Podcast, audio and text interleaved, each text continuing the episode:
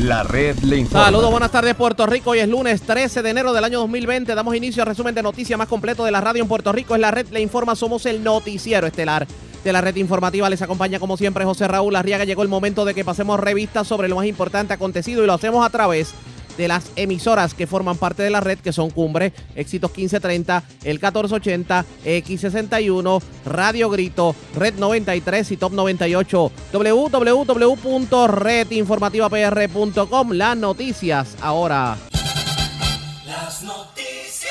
La red Y estas son las informa. informaciones más importantes de la red le informa para hoy, lunes 13 de enero. Definitivamente no estamos preparados para temblores, concluyen exdirectores de manejo de emergencias. Según los expertos, el gobierno no activó su centro de mando de emergencia hasta el día siguiente del sismo más grande que fue el martes, incumpliendo el protocolo. Y tampoco activó el IAS y parecería que la emergencia se le fue de las manos. Mientras el gobierno se defiende, alega ellos sí tienen un plan establecido.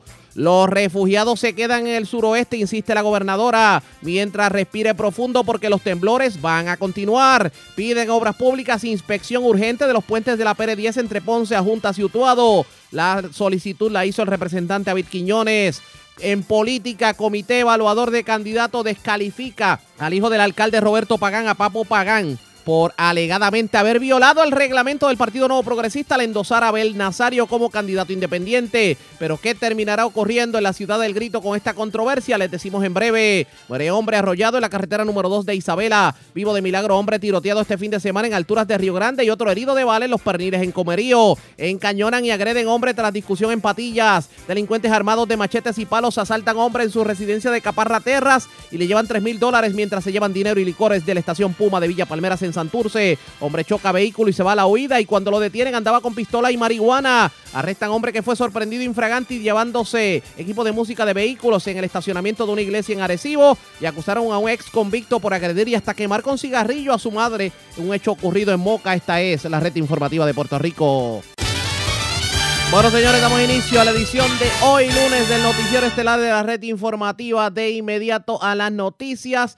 Hace más de dos años, el huracán María mostró que Puerto Rico no estaba en absoluto preparado para un poderoso huracán, pese a encontrarse en una de las regiones más vulnerables del mundo a las tormentas. Ahora, una serie de temblores que definitivamente incluyó el de 6.4 de la pasada semana y que dañó cientos de edificios ha hecho que muchos vuelvan a acusar al gobierno de falta de preparación. Pero señores, parecería que nuevamente como país metimos las patas y hablamos en cuanto al gobierno se refiere. Señores, porque parecería que nada se hizo de manera correcta. El gobierno no activó su centro de mando de emergencia hasta el día siguiente del temblor del martes. Eh, vimos por primera vez la gobernadora con los alcaldes en medio de una caseta con aire acondicionado el fin de semana y yo no escuché en un solo momento el alerta de emergencia. Aquí se activaba el alerta de emergencia, inclusive hasta para los simulacros. Sin embargo, en la emergencia real nunca se activó. En línea telefónica, Nazario Lugo, ex jefe de manejo de emergencias y actual presidente de la Asociación de Gestores de Emergencia de Puerto Rico. Saludos, buenas tardes, bienvenido a la red informativa. Saludos a Arriaga y saludos a todos los amigos que nos escuchan. Gracias por compartir con nosotros. Yo, yo estoy perdido aquí, como dicen por ahí, y lo digo bien, bien a lo campo, porque ni siquiera el IAS yo he escuchado y es como que, como que cada cual está alando la soga para su lado. ¿Cómo usted analiza la forma en que se ha atendido la emergencia y se sigue atendiendo a la emergencia de los temblores? Mira, improvisación es lo que permea ya hace una semana del primer evento significativo, que fue el Día de Reyes, el pasado lunes. Así que hoy lunes se cumple una semana de esto y todavía se mantiene el gobierno en un proceso de improvisación en la atención a la emergencia. La emergencia no ha acabado, eh, sigue temblando, como todos lo sabemos, así que por ende el gobierno tiene que estar en una posición de, de atender eh, el manejo de esta emergencia, pero lamentablemente se le ha ido de las manos. Eh, la desorganización, eh, la falta de conocimiento de los protocolos y los planes de emergencia han sido, el pueblo de Puerto Rico lo ha podido ver, como bien mencionaste en la introducción, el Centro de Operaciones de Emergencia fue 24 horas después del movimiento sísmico significativo que comenzó a activarse el mismo. Y esto es, preocupante nuevamente porque ese es el andamiaje gubernamental de coordinación interagencial para poder responder y darle apoyo a los eh, municipios afectados. Y en este caso, pues, Eso lo ha corroborado claramente los alcaldes al, expresar que se sienten solos, que no le están llegando las ayudas y que no los escuchan.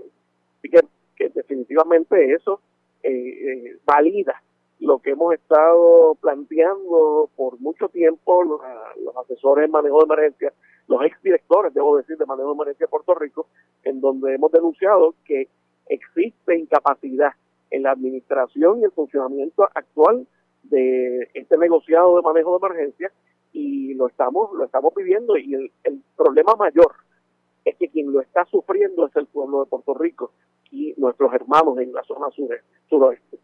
En este caso, eh, el ver campamentos improvisados, pero sin embargo ver las casetas de, de, aire con aire acondicionado con los políticos, el ver que a la hora de la ayuda vemos inclusive hasta políticos haciendo show, eh, esto no pinta bien definitivamente. Oye, es parecido a la pasarela que hubo en el centro de convenciones eh, cuando se activó el centro de operaciones de emergencia allí pasado el huracán María. Allí lo que había era una pasarela, eh, la gente y los funcionarios que estaban allí estaban comiendo comida caliente eh, y muy bien confeccionada, mientras el pueblo y los municipios padecían carecían y tenían gran necesidad en, en toda la situación. Y se repite, se está repitiendo la historia nuevamente, eso es lo que, lo que estamos viendo eh, y eso es lo que el pueblo puede ver. Eh, los políticos aprovechando para hacer campaña política, esto es vergonzoso, bochornoso y, y se tiene, el pueblo tiene que penalizar esto. Esto no se puede permitir, las emergencias no tienen colores, los que están sufriendo son la gente y al momento de uno dar la mano y dar la ayuda, no se puede ¿verdad? Eh, poner por encima los colores o los partidos políticos. La pregunta es qué hacemos ahora, de ahora en adelante, qué hacemos. Esto, esto, los movimientos no van a, a parar. ¿Qué hacemos para como que el país vuelva a la normalidad? Mira, bien, como bien lo dijiste, sí, eso es así. Los movimientos no van a, a parar. Los pronósticos no son, ¿verdad?, nada alentadores desde el punto de vista de la actividad sísmica. Sabemos que Puerto Rico eh, está en una zona altamente activa sísmicamente, nunca los habíamos sentido de esta manera eh, hace más de 100 años, pero yo creo que es momento de crear conciencia sísmica. Precisamente esto es la campaña educativa de la Asociación de Manejadores de Emergencia, eh, que la, la, titulamos de esa manera, conciencia sísmica. Y yo creo que pues ya el momento llegó, el día menos pensado eh, llegó y, esto llegó a quedarse a vivir con todos nosotros. Y es un evento natural, es algo de la naturaleza que no podemos evitar, pero tenemos que aprender a vivir con ello. Y es por eso que le exhortamos al ciudadano a tener su plan de emergencia, a evaluar los riesgos a los que esté expuesto eh, y poder reaccionar de la manera correcta cuando ocurra otro movimiento sísmico significativo. Vamos a ver qué termina ocurriendo. Nazario Lugo, gracias por haber compartido con nosotros. Buenas tardes. Como no, buenas tardes. Un abrazo. Ya ustedes escucharon, era Nazario Lugo, el ex jefe de manejo de emergencias y actual jefe de la Asociación de Gestores de Emergencia de Puerto Rico. Son muchos los que entienden que la forma en que se está trabajando la emergencia no es la correcta. El gobierno insiste en que sí. Pero hablando del gobierno, la gobernadora Wanda Vázquez dijo que los refugiados se quedan en el oeste de Puerto Rico. ¿Y cuál fue la explicación? La gobernadora ha dicho que no es por falta de facilidades o logística, que es un asunto más de voluntad de la gente, de que la gente se siente eh, emocionalmente más tranquila si se queda cerca de su entorno. Y vamos a escuchar parte de las declaraciones que diera este fin de semana la gobernadora sobre el particular. Y aquel que haya ido a un refugio sabe que esas personas no quieren ser movilizadas a ningún lugar. Ellos quieren estar allí, ellos quieren tener los, los suministros, las calpas, el catre, la atención médica, los alimentos y nosotros vamos a trabajar con los alcaldes para que ellos lo tengan. Esos lugares donde ellos están, si son lugares seguros, que son, ¿verdad?, de información que tenemos, ellos permanecen ahí, porque no podemos perder de perspectiva que este movimiento, más que el daño a la propiedad, es el daño emocional, donde estas personas en un segundo lo perdieron todo. Tenemos que manejar esta crisis con humanidad. Yo no puedo coger una persona, una madre con sus cinco hijos, montarlas en una guagua y llevarla a Tuabaja, a San Juan, a Salinas, porque aquí, en el lugar donde ella está en la carpa, tiene a su familia, a su abuela, a, su, a las personas de apoyo, a sus familiares, tiene su propiedad. Por favor, tenemos que ser conscientes de esto, no estén atendiendo a todos los expertos que hablan en las redes sin saber lo que siente el perjudicado. Yo le pregunté a estos señores alcaldes que han hecho una labor titánica y que tienen mi respeto y mi deferencia, y todos los demás que también lo han hecho. No ha habido un solo refugiado que diga que quiere mudarse para otro sitio. Ellos lo que quieren es los servicios donde ellos están y que ese sitio esté seguro. Aquí hay muchos alcaldes y hay muchas personas que no entran a su propiedad y su propiedad no ha sufrido daños estructurales, pero tienen el temor que el temblor les pueda sufrir un daño. ¿Y saben dónde están durmiendo? En la acera. Y yo no puedo coger esas personas y montarlas en un vehículo y llevarlas fuera de su entorno y afectar más su condición emocional. Cualquier psicólogo, trabajador social, personas que trabajan emocionalmente, los pastores, la iglesia, que han sido medulares, saben que yo no puedo hacer eso. No analicen más las cosas sin saber. Vamos a ser responsables con este pueblo. Esa decisión como gobernadora de todos los puertorriqueños, yo la voy a tomar cuando tenga el experto y cuando tenga la opinión de estos señores que están aquí, que son los alcaldes, que son los que saben. Así que yo les pido por favor y a los medios de comunicación que contribuyamos a la paz de este pueblo porque todos estos alcaldes me pidieron que sobre todas las cosas, más que lo material, necesitamos ayuda psicológica. Tenemos un grupo que está trabajando organizado en AMSTA, un grupo que está trabajando organizado por las iglesias, las organizaciones de base de fe, pero todo el que quiera venir a aportar, yo no le puedo decir que no venga. Porque aquella iglesia que quiera dar un servicio, un refugio, yo no lo puedo evitar porque eso es el alimento que quieren ellos. Así que por favor, yo creo que ha sido muy favorable esta reunión que hemos tenido y el mensaje que le llevo a mi pueblo puertorriqueño. Estamos trabajando de la manera correcta y adecuada. Hay muchas personas opinando en las redes y en diferentes sitios haciendo análisis. El mejor análisis es el análisis del que sufre, del que tiene que acostarse en un catre y que cuando se acuesta en ese catre tiene al lado a su papá, a su mamá, a sus hijos, y al frente tiene su propiedad, donde creció, donde tiene los recuerdos de sus hijos que crecieron allí. Yo no puedo mover esas personas si esas personas no lo quieren hacer, si están en un lugar seguro.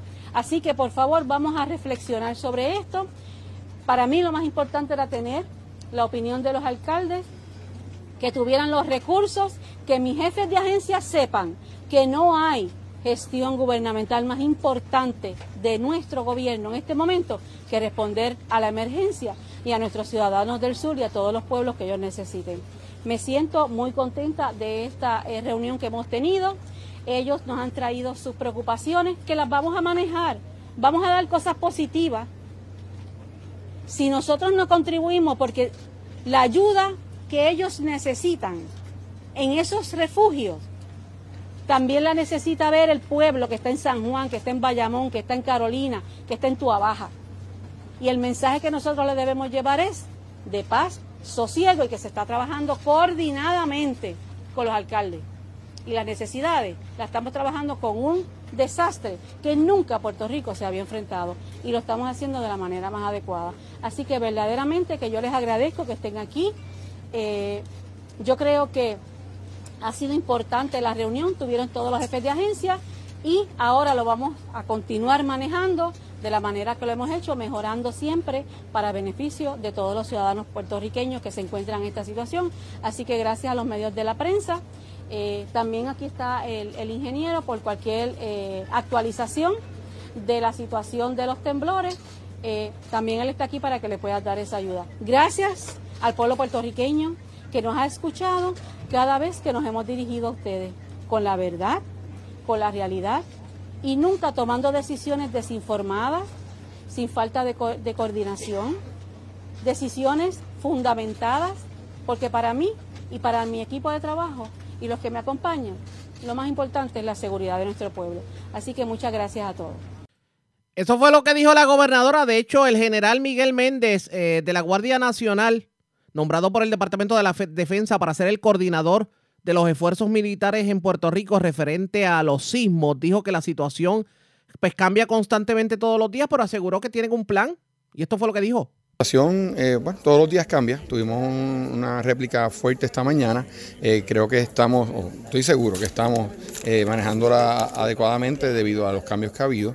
Eh, estamos trabajando distintas eh, misiones actualmente, estamos dando el apoyo al gobierno civil, que es nuestra función principal, con unos eh, campamentos para las personas que han tenido que alojar sus viviendas en cinco municipios, que fueron los mismos que la gobernadora mencionó anteriormente, respecto a las ayudas que están pidiendo. Estamos dándole seguridad a, a la cárcel de Ponce, junto con los oficiales correccionales, estamos dándole también apoyo de seguridad al municipio de Ponce. También estamos dando distribución en los centros de distribución de Ponce y Yauco principalmente. Vamos a estar manejándolo junto con los centros de distribución de los municipios en apoyo a ellos para darle seguridad a todos los residentes de que esos eso, eh, bienes pues lleguen a sus manos a tiempo y adecuadamente. ¿Usted cree que la, la respuesta del gobierno ha sido la, ¿verdad? consistente? Todos los que estamos respondiendo estamos haciendo nuestro mayor esfuerzo. La situación eh, tiene muchos muchos eh, eh, eh, cosas cambiantes durante el día. Eh, tenemos un plan, hay un plan, no que nadie dude que hay un plan, los planes siguen modificándose, las circunstancias siguen cambiando, como dijo la gobernadora en la conferencia de prensa. Hoy estuvimos toda la tarde con expertos ingenieros estructurales dándonos y sísmicos dándonos sus recomendaciones.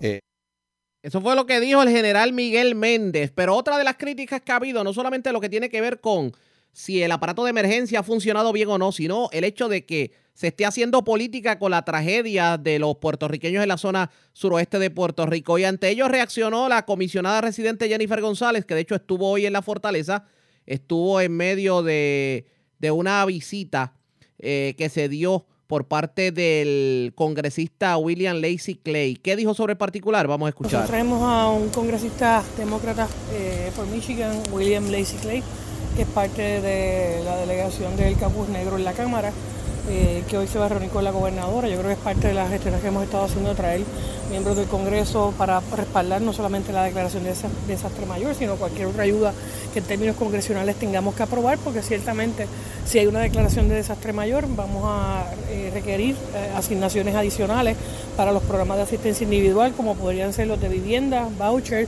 y lo que tiene que ver con los pequeños y medianos negocios a través de SBA, préstamos para SBA. Eh, ayer estuvimos coordinando con las agencias federales de agricultura, eh, ¿verdad? Para programas de vivienda que ellos también tienen, de préstamos de vivienda que agilizan eh, ese trabajo y lo estamos haciendo para los pueblos de Lajas, por ejemplo, que es uno de los más afectados, préstamos de equipos, entre otras cosas.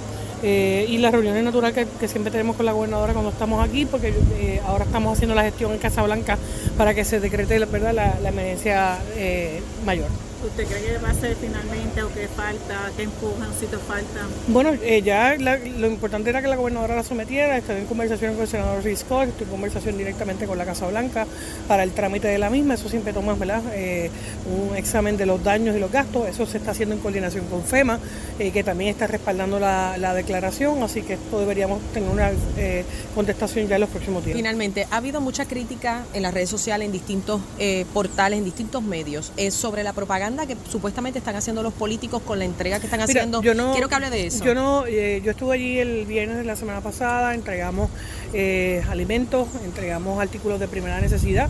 Eh, es un esfuerzo que realizo en conjunto con el municipio de Bayamón, al igual que varios municipios han estado allí. Yo estuve allí con el municipio de Calley, estuve con la gente del municipio de Salinas, eh, y yo creo que lo importante es que llegue.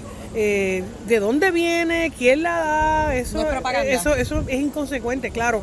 Hay unas gestiones que se han hecho con el municipio de Bayamón y para mí es importante, estando en Washington, saber que lo que se está recogiendo se entregue. Eh, y la única manera de tú saber si se haya entregado o no es obviamente que se identifique quién envió esto. Lo envió el municipio de Bayamón, lo envió eh, algún otro municipio. Lo importante es que eso llegue. Tú no me ves allí eh, entregando o haciendo show sobre eso. Esa no es mi función. Yo estoy bien concentrada en lo que estoy haciendo en la capital federal para que las ayudas lleguen. Pero para mí es importante también que todo lo que se está levantando le llegue a la gente que lo necesita. Y le agradezco a los municipios que han estado haciendo esa al Banco de Alimentos, a quien también le hemos enviado alimentos, ¿verdad? Y prim- artículos de primera necesidad y hay otras, hay otras cosas. Mire, lo importante es que eso llegue y que llegue allá. Tan pronto eh, me enteré a mí, para mí no es importante un rótulo, es que la ayuda llegue a la gente. No es quien le entregue un rótulo, es que la ayuda llegue a la gente. Lo que pasa es que muchos han condenado el hecho de que algunos políticos como que se quieren promocionar con las ayudas que se están dando. Y claro, a veces es más efectivo el que ayuda sin, sin tanta pompa y sin que la gente se entere a los que ayudan de manera pública. De hecho, hay un sinnúmero de personalidades que le han pedido a la gente que sea la gente quien directamente llegue la ayuda y por eso este fin de semana se, formó el Salpafuera en la zona suroeste de Puerto Rico porque fueron miles de personas las que fueron a llevar la ayuda por su cuenta. Hubo congestión vehicular, pero claro está, la gente entendía que era la mejor forma porque garantizaban el que la ayuda verdaderamente le iba a llegar a los más necesitados. Y claro, hubo un llamado de las autoridades a que canalizaran la ayuda a través de las instituciones que están trabajando con ello, pero las personas no confían mucho en las instituciones de gobierno que definitivamente han estado trabajando lo que tiene que ver con las emergencias. Hoy hubo una conferencia de prensa por parte del jefe de manejo de, bueno, el director de operaciones de manejo de emergencias, también el jefe de seguridad pública, y ellos insistieron en la conferencia de prensa el que el gobierno lo está haciendo de manera correcta y se reiteraron en el pedido de que definitivamente no todo el mundo llegue al garete a la zona suroeste de Puerto Rico. A esta hora de la tarde ya hay una decisión tomada en cuanto a las fiestas de la calle San Sebastián. Fue otra controversia que se atendió este fin de semana. Luego de que Raimundo y todo el mundo eh, coincidiera en que había que posponerlas. De la decisión de Carmen Yulín y la fiesta de la calle le vamos a hablar en una próxima intervención. Pero mientras, hagamos lo siguiente. La red Vamos a una pausa y cuando regresemos vamos a la política porque se ha formado el salpafuera en Lares. Luego de que el comité evaluador de candidatos del Partido Nuevo Progresista descalificara al hijo del alcalde porque alegadamente violó la ley electoral al apoyar a Abel, al endosar como tal a Abel Nazario para una candidatura independiente. La controversia en breve. Esto es la red le informa. Regresamos.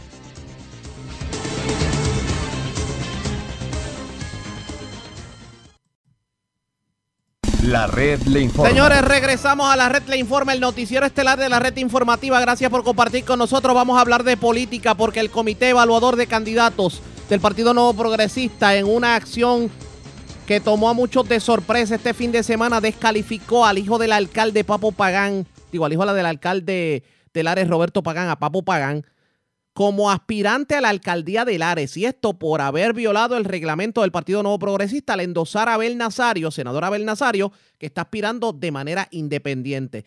Misma acción por la que descalificaron a Adalberto Reyes para participar en la primaria de ley porque había endosado a José Vargas Vidot. Tuvimos la oportunidad en la mañana de hoy de hablar con el secretario general del Partido Nuevo Progresista, Jun Rivera, y esto fue lo que dijo sobre particular. el fin de semana eh, nos envió una notificación a este servidor de que el aspirante de la alcaldía de Lares, señor Papo Pagán, eh, no fue certificado, de que esta era su recomendación.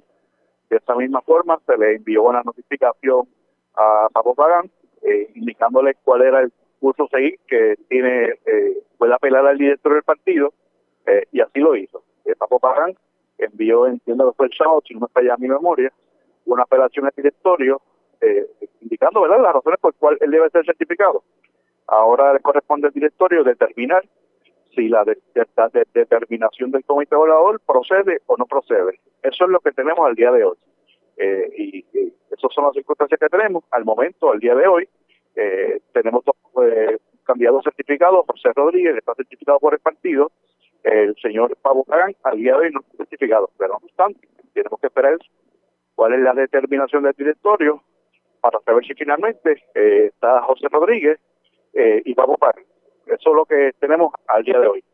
Pero al momento, al momento eso significa que Papo Pagán no puede aspirar ni a la elección de, de a la primaria de junio, julio, la primaria de ley, ni tampoco a la elección de delegados por el momento. O sea, el Estado de Derecho al momento es ese. Correcto, sí, cuando se abre la candidatura para llenar la vacante de don Roberto Pagán Pilares, se le dice, se le notifica a los aspirantes que radicaron para la alcaldía en verano también, para la primaria, se notifica que como ya ellos habían entregado toda la documentación requerida al- a la- al partido, pues solamente tienen que llenar la solicitud eh, y que la misma documentación que se utilizó para las primarias del verano es la misma información que se va a utilizar para esta. Por lo tanto, solamente se hacía una evaluación y el comité evaluador certificaba, enviaba una recomendación de certificación o no certificación. Eso básicamente es el curso que tenemos. El día de hoy, Sí. a las 10 y 10 de la mañana eh, Papo Pagán no es candidato del PNP, pero tiene eh, ya él radicó la apelación al directorio eh, y el directorio tomará nueva determinación para decidir si si sostiene la determinación del comité de valor o no. En caso de que no, pues entonces se tendría que certificar. Para Eso es lo que tenemos al día de hoy. Para que la gente entienda, ¿en qué se basó la decisión tomada por el Comité Evaluador de Candidatos del PNP? El comité evaluador, eh, en la resolución que emite, indica que el señor Papo Pagán eh, llenó un endoso al senador, al candidato independiente al Senado y compañero y amigo Abel Nazario. Y, obvia- obviamente Abel Nazario, por ser candidato independiente, eso sería una violación al reglamento del partido. Correcto, sí. Esto, esto abre una caja de Pandora porque, por ejemplo, hoy se ha estado regando en las redes sociales de que aparentemente Abel Nazario lo ha endosado Raimundo y todo el mundo, entre ellos siete alcaldes incumbentes. Esto significaría que está el violador del reglamento del PNP que llueve. Bueno, yo, eh, Ariaga, mi misión es, hay una vacante en la yo la tengo que llenar. Yo tengo que correr un proceso de eh, elecciones, elecciones 2020. Si alguien tiene alguna información sobre un aspirante que haya llenado algún endoso del compañero Bernasario o haya habido del partido, tendría que someter al partido, al comité de valor de candidatos, la información. Ese es el proceso. Eh, yo no puedo estar entrando en que si alguien puso en redes sociales, que si alguien no lo dijo, porque ese no es mi trabajo. ¿Verdad? Eh, si alguien tiene, los amigos que me están escuchando, tiene alguna información de X, Y, Z candidato que violó el reglamento, lo, lo que procede sería enviar una notificación al comité de valor para que éste evalúe Oiga, pero, pero yo, le, yo le pregunto sobre el particular. ¿No se convertiría la decisión en académica tomando en consideración que ya el directorio del Partido Nuevo Progresista había tomado una decisión similar en el caso de Adalberto Reyes y la alcaldía de Sidra? No, no, es que el caso de Alberto Reyes todavía no, se ha atendido en el directorio. El caso de Alberto Reyes ha sido eh, no certificado por el comité evaluador. El compañero y amigo, que es mi amigo Alberto Reyes, que envió también una petición de, eh, de reconsideración al directorio y todavía el directorio al día de hoy no ha tomado una decisión. ¿Cuándo se reuniría el directorio? Eh, estamos, estoy esperando, ya estoy en conversación con el presidente para tomar una determinación eh, y poder notificarle a todos los candidatos que tienen eh, que no han sido certificados para que estén en conocimiento directamente de mi parte y luego lo haremos público para que sé que hay un interés genuino del área del área y con cierta situación y me comprometo contigo en que una vez se tome esa decisión que debe ser hoy me estaré comunicando contigo y a su vez con la gente del área para que tengan conocimiento cuál es cuál es el curso a seguir en el caso de la vacante del área y los demás candidatos Pero la, la vacante del Ares pudiera ser llenada a pesar de las que de, de la eh, pues, el pedido que hizo Papo Pagán de reconsideración de la decisión. Esa es una evaluación que estamos haciendo porque él tiene cinco días para apelar eh, y está en ese curso. Por lo tanto, hay que evaluar esa determinación y tomar nueva decisión. Pero por lo, al momento, a las 10 y 14 de la mañana, nosotros estamos mirando y evaluamos qué curso vamos a seguir para notificarle primero a los aspirantes, eh, luego al pueblo de y con mucho gusto eh, te estaré enviando la información y para que la puedan notificar. Me imagino que están conscientes entonces que, por ejemplo, si ustedes, eh, digo, en el directorio del Partido Nuevo Progresista deciden entonces dar por bueno, dar por buena la candidatura de Papo Pagán, que obviamente también tendrían que verse obligados a dar por buena la candidatura de Adalberto Reyes, esto legitimaría la candidatura de Abel Nazario como candidato por el PNP, porque obviamente no se convertiría en una violación del partido. Llega, eso se va a determinar en el directorio, lo vamos a mirar, lo vamos a evaluar y tomaremos una determinación. Cuando se tome la determinación, la haremos público y el pueblo va a saber la. Yo no puedo estar especulando qué va a pasar en el futuro. Yo te digo lo que tenemos hoy, que lo tenemos es lo que te acabo de decir. Nos vamos a reunir y lo vamos a atender eh, con la urgencia que amerita y que la gente espera de nosotros. a las 10 y 15 de la mañana, que es la hora que estamos haciendo esta entrevista. El Estado de Derecho es que Papo Pagán no puede aspirar en la, en la Asamblea de Delegados para elegir al próximo alcalde para sustituir a Roberto Pagán. ¿De eso es que estamos hablando? Correcto.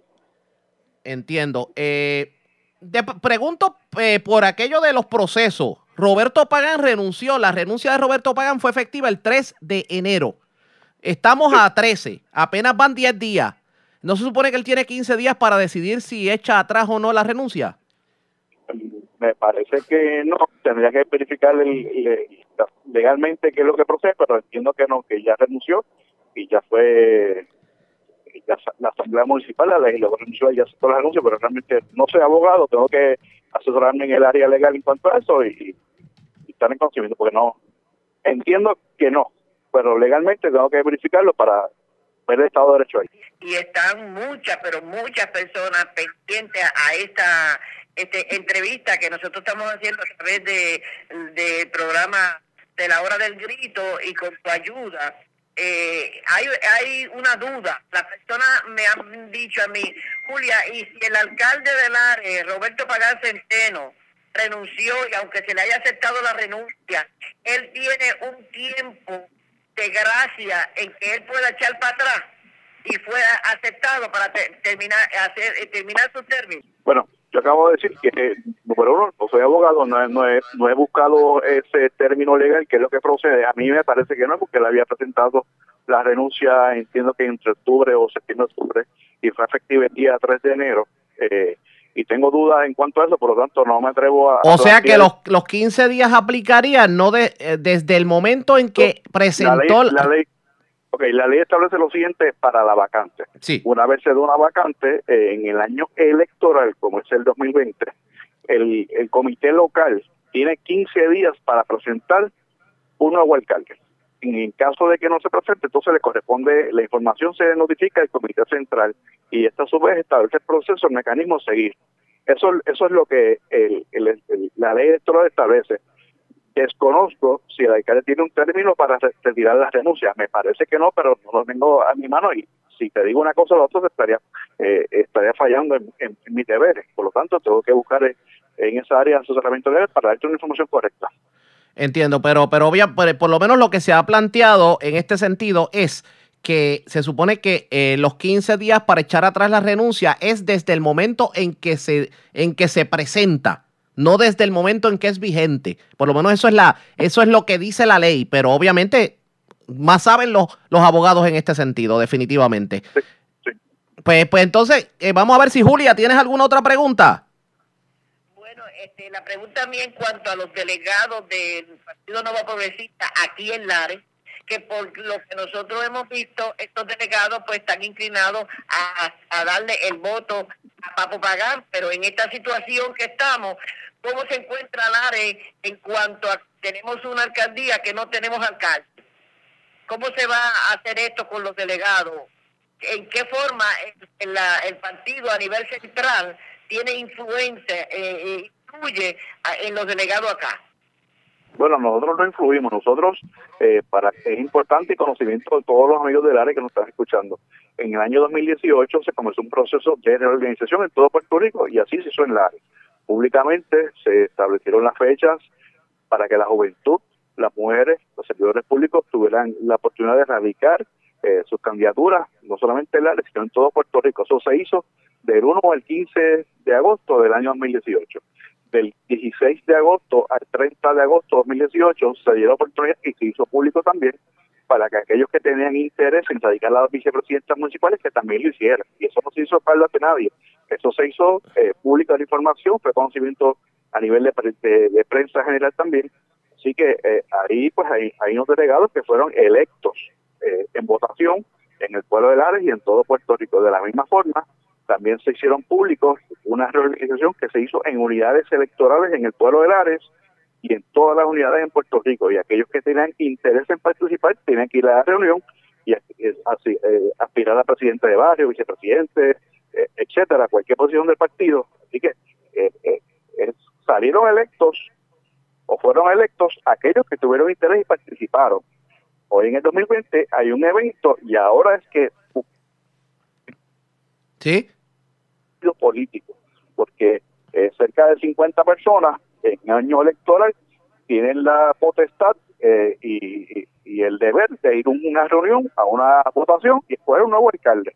Y eso es lo importante de participar en estos procesos cuando se abren en el año, en el caso nuestro, año 2018. Así que eh, el, el partido a nivel central no influye en los delegados. Nosotros ponemos las herramientas para que ellos aspiren porque Papo Pagán de momento está siendo de- descalificado. Eso de que nada más haya uno, entonces no habría que ir a votación, o sí hay que ir a votación. No es correcto. Eso se va a una reunión del comité municipal. Eh, eh, ¿Ratificarían la decisión o no la ratifican? Ese es el Estado. Ese- Así será el Ese- Eso fue lo que dijo Jun Rivera, pero ¿qué va a terminar ocurriendo mañana? ¿Se va a dar la asamblea de delegados? ¿No se va a dar? ¿Se va a esperar a que el proceso de apelación de Papo Pagán se dé o no se dé. Es real que hay cientos de candidatos que, o incumbentes del Partido Nuevo Progresista que endosaron a Ben Nazario para una candidatura independiente. Ustedes pendientes a la red informativa que definitivamente le vamos a dar seguimiento a esta información. La red le la pausa informa. cuando regresemos las noticias del ámbito policíaco más importantes acontecidas entre las que tenemos que destacar. Murió un hombre arrollado en la carretera número 2 en el barrio Mora de Isabela. También vivo de milagro un hombre que fue tiroteado este fin de semana en alturas de Río Grande y otro que fue herido de bala en Los Perniles en Comerío. Encañonaron y agredieron a un hombre tras una discusión en patillas. Y señores, delincuentes armados de machetes y palos asaltaron a un hombre en su residencia de Caparra Terras. También un hombre chocó con un vehículo, se va a la huida y cuando lo detienen andaba con una pistola y con marihuana. Y acusaron a un ex convicto por agredir y hasta quemar con cigarrillo a su madre en Moca. Y arrestaron a un hombre que fue sorprendido infragante y llevándose equipo de música y de los vehículos de un estacionamiento en una iglesia de Arecibo. Es lo próximo, la pausa, regreso.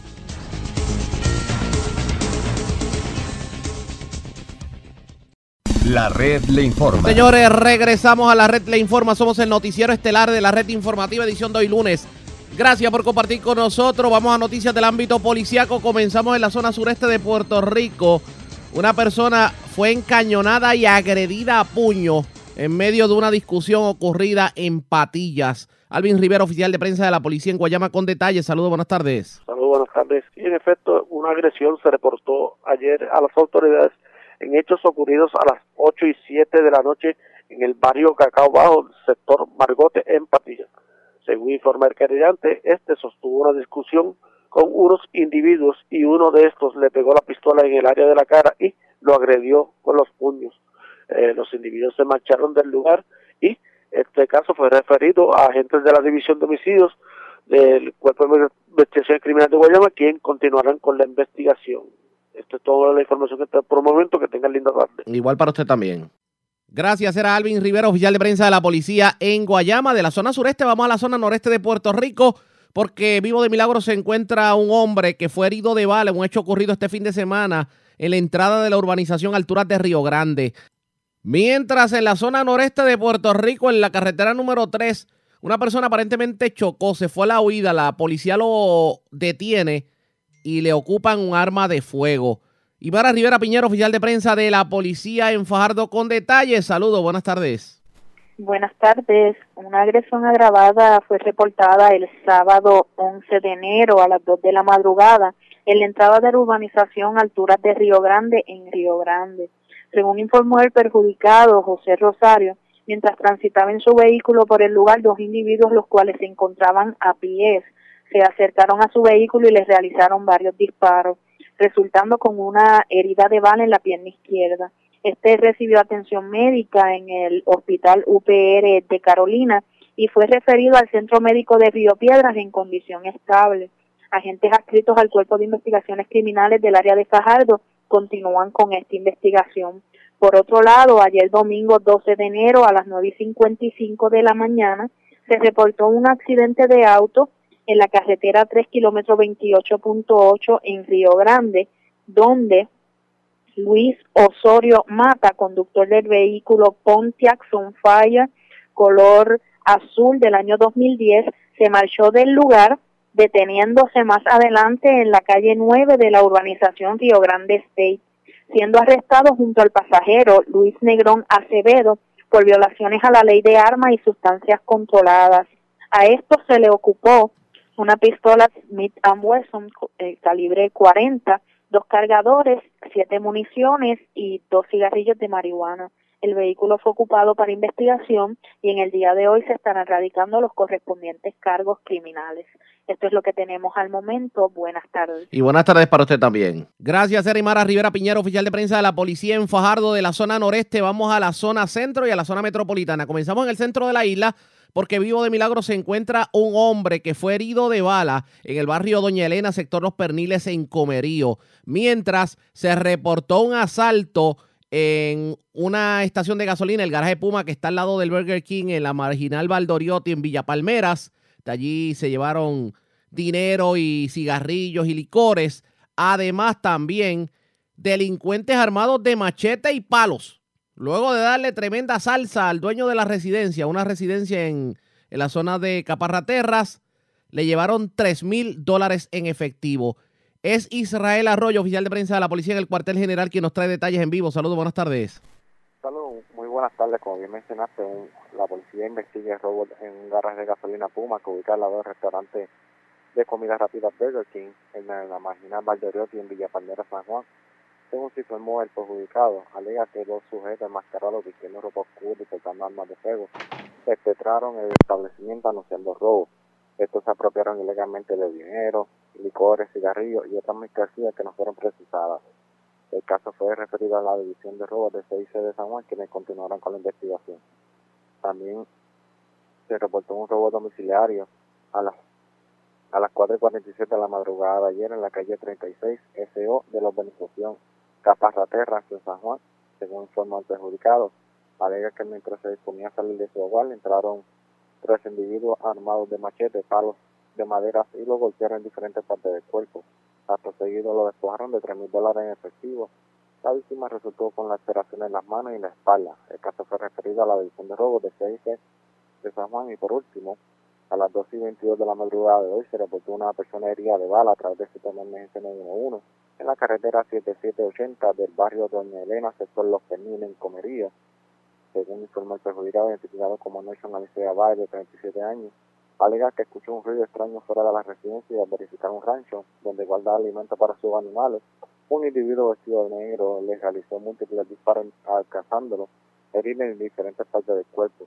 Odisea Valle fue transportado por un familiar del CDT de Comerío, donde posteriormente fue referido al Hospital de Centro Médico Río Piedra en condiciones estables. El agente Álvarez, adscrito a la División de Homicidios de CIC de Albonito, se hizo cargo de la investigación. Gracias por la información. Buenas tardes. Buenas tardes. Gracias, era Israel Arroyo, oficial de prensa de la policía en el cuartel general de la zona metropolitana. Vamos a la zona centro-norte de Puerto Rico porque una persona murió arrollada. La persona aparentemente se fue a la huida y fue arrestado posteriormente. Esto ocurrió en Caguas. Además, otra persona cayó en el clásico timo de la llamada telefónica de que aparentemente tienen un familiar secuestrado. Le llevaron 500 dólares a la víctima. Vivian Polanco, oficial de prensa de la policía en Caguas, con detalles. Saludos, buenas tardes.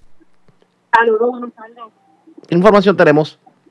El agente Julio Toledo, bajo la supervisión del sargento Gabriel Cruz, ambos adscritos a la división de autopistas Cabo, investigaron un accidente de auto, un Ron de carácter fatal con peatón ocurrido a las 2 y 10 de la madrugada de ayer en la autopista 52, kilómetro 24.4 en Cagua.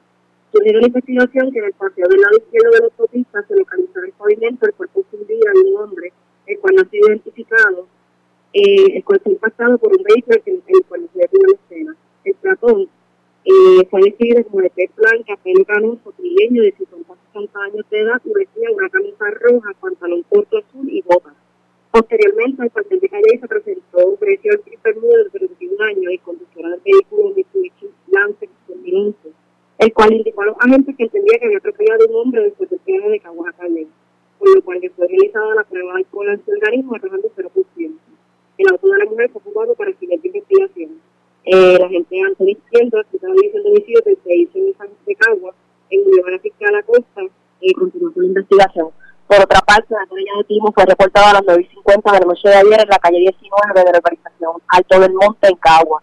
Según alegó Milagro Bonilla, que recibió una llamada en la cual indicaban que tenían a su hija secuestrada, por lo que esta entregó 500 dólares en efectivo, resultando ser esta llamada un fraude. La agente Arely Parada se encuentra investigando los hechos. Gracias por la información. Buenas tardes. Gracias, era Vivian Polanco, oficial de prensa de la policía en Caguas, de la zona centro oriental. Regresamos a la metropolitana porque una persona fue ultimada a balazos frente a una iglesia del barrio Cerro Gordo de Bayamón. Y es Wanda Santana, oficial de prensa de la policía en Bayamón, quien nos trae detalles en vivo. Saludos, buenas tardes. Buenas tardes para usted y para todos. ¿Qué información tenemos? Eso es correcto. Agentes del Cuerpo de Investigaciones Criminales de Bayamón investigan una muerte violenta registrada a las siete y media de la mañana del día de ayer en la carretera 830, kilómetro 3.7, frente a una iglesia en Bayamón. De acuerdo a la información preliminar, luego de que se recibiera una llamada de alerta al cuartel de Bayamón Sur, los agentes del precinto localizaron el cuerpo de un hombre, el que aún no había sido identificado, tirado en el, en el pavimento con múltiples heridas de bala. Se hicieron cargo de esta investigación. Gracias por la información. Buenas tardes. Gracias, buenas tardes. Gracias, era Wanda Santana, oficial de prensa de la policía en Bayamón, de la zona metropolitana la zona noroeste de Puerto Rico. Una persona murió arrollada, un hecho ocurrido en la carretera número 2, jurisdicción del barrio Mora de Isabela. También este fin de semana se le erradicaron cargos criminales a una persona por maltrato a persona de edad avanzada. Aparentemente hasta quemó la persona con, con cigarrillo a la perjudicada. La información la tiene Yaritza Montalvo, oficial de prensa de la policía en Aguadilla. Saludos, buenas tardes. Saludos, buenas tardes, Arriaga, a ti y a todos los reales. Escucha, como bien dijiste, en horas de la tarde del sábado le fueron sometidos cargos en ausencia contra Juan Ramón Vega Barreto, de 44 años, por el artículo 97 del Código Penal, maltrato a personas de edad avanzada, contra su progenitora Carmen Eneida Barreto, de 65 años, residente en el barrio Aceitunas de Moca. Los hechos que se le imputan a Vega Barreto los cometió los, eh, días miércoles 8 y viernes 10 de eh, enero del año corriente en el hogar de su madre, cuando éste la agredió con las manos en diferentes partes del cuerpo y le ocasionó múltiples quemaduras con un cigarrillo en el área de las manos, de las que tuvo que ser atendido en un hospital de la región. Este caso fue trabajado por el agente Edgardo Carril, adscrito al distrito de Moca, quien dio conocimiento al Departamento de la Familia y a su vez consultó con la fiscal Belina Brinoni, quien presentó ante, la, ante el juez Orlando Avilés, quien encontró causa fijando una fianza de 30 mil dólares, expidiendo una orden de arresto contra este, la vista preliminar quedó señalada para el 13 de enero de hoy. Este, el agente Carril informa que este sujeto fue convicto por asesinato a un agente federal, cumpliendo 24 años en una institución carcelaria y posee una orden de arresto emitida el 26 de eh, diciembre del pasado año por un magistrado del Tribunal de Aguadilla con una fianza de 50 mil dólares por el delito de agresión investigado por el agente Nelson Hernández de Distrito Policiaco, mientras que, como bien dijiste, la División de Patrullas de Carreteras de Aguadilla se dispone a investigar un accidente con peatón de carácter fatal ocurrido en horas de la madrugada de hoy en la carretera número 2 en el kilómetro 112.8, jurisdicción del barrio Mora de Isabela. Según se informó de manera preliminar, allí fue impactado un peatón de unos 63 años aproximadamente de edad, que no ha podido ser identificado, el cual fue arrollado por el conductor de un auto que se detuvo en lugar del incidente. Como producto del impacto, el peatón resultó con lesiones de carácter grave que le ocasionaron la muerte en el lugar. El agente Yamil Hernández, en unión al fiscal de turno, se dirigen a la escena para dar comienzo a la pesquisa. Estas son todas las novedades más sobresalientes que tenemos en nuestra área policíaca de Aguadilla. Esta es oficial de prensa, la agente Yarisa Montalvo. Buenas tardes. Y buenas tardes para usted también. Era Yaritza Montalvo, oficial de prensa de la policía en Aguadilla. Más noticias del ámbito policial con nuestra segunda hora de programación. Pero señores, antes de ir a la pausa e identificar nuestra cadena de emisoras en todo Puerto Rico, vamos a noticias internacionales con la voz de América. Este es un avance informativo de La Voz de América. Desde Washington les informa Henry Llanos. Funcionarios claves de Estados Unidos respondieron con evasivas el domingo al hablar sobre la afirmación del presidente Donald Trump de que el comandante iraní de las fuerzas Quds, Qasem Soleimani, tenía la intención de volar cuatro embajadas de Estados Unidos antes de que Trump ordenara un ataque con aviones no tripulados para matarlo. El secretario de Defensa Mark Esper dijo al programa Face the Nation de CBS, no vi la inteligencia sobre Irán representando una amenaza inminente para cuatro embajadas de Estados Unidos, pero creo al presidente Trump cuando dijo que había una. Y el eh, presidente Donald Trump y la presidenta de la Cámara de Representantes, Nancy Pelosi, se burlaron el uno del otro el domingo mientras el juicio político de Trump en el Senado se avecina en los próximos días. El presidente estadounidense se refirió a Pelosi, su principal antagonista sobre el juicio político en la predominantemente demócrata Cámara de Representantes, como la loca Nancy. Esto fue incluso antes de que Pelosi dijera en el programa matutino de la ABC News de Sunday que Trump está enjuiciado de por vida, sin importar lo que pase con el proceso en el Senado. Y el gobernador de Texas se niega a acoger nuevos refugiados en este estado, respetando la orden del presidente Trump. Nos informa Tony Cano. Texas rechazará la llegada de nuevos refugiados, informó el gobernador Greg Abbott, lo que lo convierte en el primer estado en hacerlo bajo una orden reciente del gobierno del presidente Donald Trump. Abbott escribió que Texas ha sido abandonado por el Congreso para lidiar con desproporcionados asuntos de migración y añadió que Texas ha hecho más que su parte. El estado ha sido líder en el asentamiento de refugiados y acogió a más que cualquier otro estado durante el año fiscal 2018. Tony Cano, Voz de América, Washington. Este es un avance informativo de La Voz de América. El presidente interino de Venezuela, Juan Guaidó, reitera que no hay condiciones para sostener reunión con delegación del Reino de Noruega. Desde Caracas nos informa Carolina Alcalde. Durante el fin de semana, el presidente interino de Venezuela, Juan Guaidó, participó en su primer evento público tras su reelección como presidente del Parlamento y la juramentación en un proceso considerado ilegal del diputado Luis Parra, quien es reconocido por el gobierno en disputa como presidente de la Asamblea Nacional. Guaidó encabezó un encuentro con ciudadanos en una zona popular de Caracas, donde reiteró que no existen dos poderes legislativos y dijo que no participarán en reuniones con una delegación del Reino de Noruega que visitará Venezuela. Carolina, alcalde Voz de América, Caracas. El ministro de Turismo de Argentina dijo que se comprometía dentro de 180 días a rever el impuesto del 30% al pago de servicios en el exterior y los gastos por turismo en el extranjero. Este fue un avance informativo de La Voz de América. La red le informa. Señores, vamos a una pausa. Identificamos nuestra cadena de emisoras en todo Puerto Rico. Regresamos con más en esta edición de hoy, lunes, del Noticiero Estelar de la Red Informativa.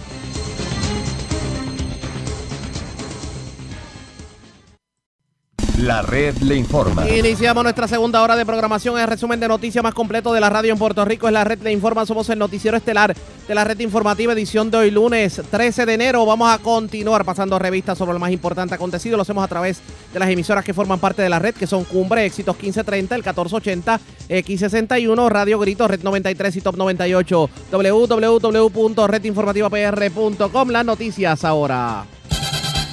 Las noticias.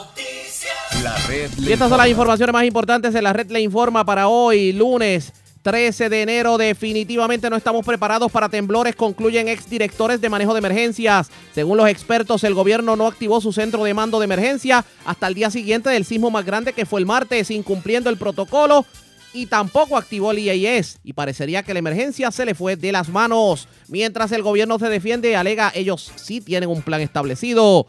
Los refugiados se quedan en el suroeste, insiste la gobernadora, mientras respire profundo porque los temblores van a continuar. Piden obras públicas inspección urgente de los puentes de la PR10 entre Ponce, Juntas y Utuado. La solicitud la hizo el representante David Quiñones. En política, comité evaluador de candidato descalifica al hijo del alcalde Roberto Pagán, a Papo Pagán, por alegadamente haber violado el reglamento del Partido Nuevo Progresista al endosar a Abel Nazario como candidato independiente. Pero ¿qué terminará ocurriendo en la ciudad del Grito con esta controversia? Les decimos en breve. Muere hombre arrollado en la carretera número 2 de Isabela. Vivo de milagro, hombre tiroteado este fin de semana en alturas de Río Grande y otro herido de bala en los perniles en Comerío. Encañonan y agreden hombre tras discusión en Patillas. Delincuentes armados de machetes y palos asaltan hombre en su residencia de Caparra Terras y le llevan 3 mil dólares mientras se llevan dinero y licores de la estación Puma de Villa Palmeras en Santurce. Hombre choca vehículo y se va a la huida y cuando lo detienen andaba con pistola y marihuana. Arrestan hombre que fue sorprendido infragante y llevándose equipo de música de vehículos en el estacionamiento de una iglesia en Arecibo y acusaron a un ex convicto por agredir y hasta quemar con cigarrillo a su madre. Un hecho ocurrido en Moca. Esta es la red informativa de Puerto Rico. Bueno, señores, iniciamos nuestra segunda hora de programación en Noticiero Estelar de la red informativa de inmediato a las noticias. ¿Va a continuar temblando? Esa es la pregunta que todos nos hacemos, definitivamente. Y hoy dos expertos tuvieron la oportunidad de analizar el tema. Y vamos a iniciar con uno que tuvo la oportunidad de hablar este fin de semana y lo que nos dijo, pues, preocupa un poquito. ¿De qué estamos hablando? Que sin lugar a dudas se van a continuar reportando réplicas. Así lo advirtió el profesor del recinto universitario de Mayagüez, el doctor José Martínez Cruzado, al anticipar que los movimientos telúricos seguirán suscitándose en el sur de la isla tras lo ocurrido el pasado martes. Esto lo dijo en una conferencia de prensa este fin de semana en donde estuvo acompañado de la gobernadora y de varios alcaldes del sur de la isla. Y el también ingeniero señaló que las, po- las posibilidades de que ocurra un sismo de magnitud 6 o mayor son de un 11%, un 68% de probabilidad de que ocurran temblores de magnitud 5 o mayor y un 99% de que ocurran de 3 o mayor. O sea que como quien dice, esto va a continuar temblando. Vamos a escuchar las declaraciones que diera el profesor José Martínez Cruzado. Seguro que sí, yo soy el profesor José. Martínez Cruzado del Departamento de Ingeniería Civil y Agrimensura de la Universidad de Puerto Rico en Mayagüez y dirijo la red sísmica de movimiento fuerte de Puerto Rico que está bajo el Departamento de Ingeniería Civil en Mayagüez. Bien, y lo que les voy a dar aquí es la actualización de las probabilidades de sismos que tenemos eh, al momento. ¿ok? Tenemos para eh, terremotos de magnitud 3 o mayor. 3 o mayor. 99%. ¿Qué quiere decir eso? Que van a seguir ocurriendo, sin lugar a dudas, van a seguir ocurriendo réplicas. Eso, póngale el sello que va a seguir. Magnitud 5 o mayor, 68%. Okay. Es altito, 68%. Magnitud 6 o mayor, 11%. Magnitud 7 o mayor, 1%. Ustedes saben que en términos de probabilidades usted nunca tiene un 100% de probabilidades. Cuando dice que es 99% es porque va a seguir ocurriendo. Un 1% lo que te está diciendo es, mira, esto no debe ocurrir, pero está ahí, pudiera suceder.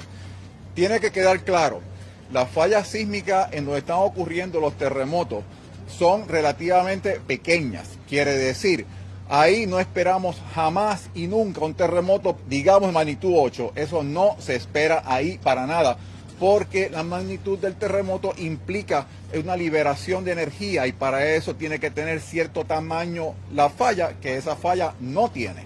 Bien.